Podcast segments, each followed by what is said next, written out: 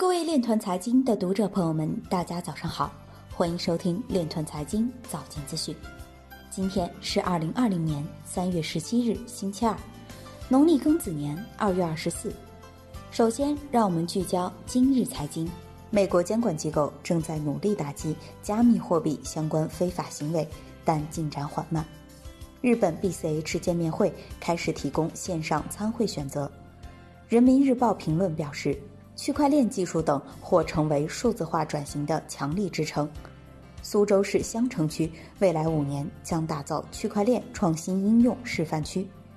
女性加密货币用户将比特币排在首位，其次是以太坊。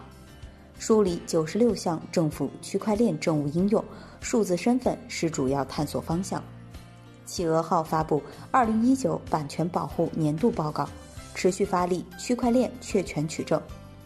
百度运维安某非法控制一百五十五台服务器挖矿，被判三年有期徒刑。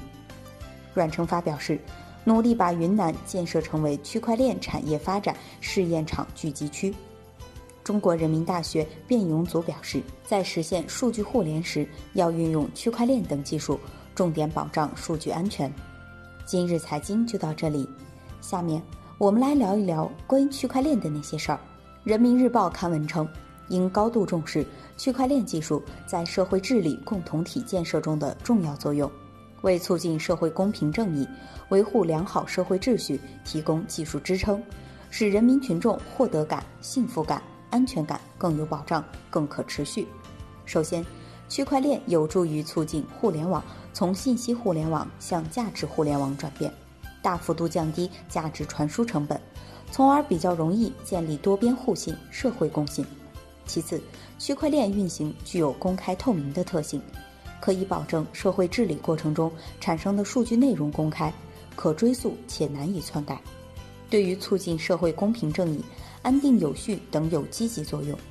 作为一项新兴技术，区块链技术在发展方向、发展路径等方面还存在不确定性，需要加强引导和规范，密切跟踪发展动态，积极探索发展规律。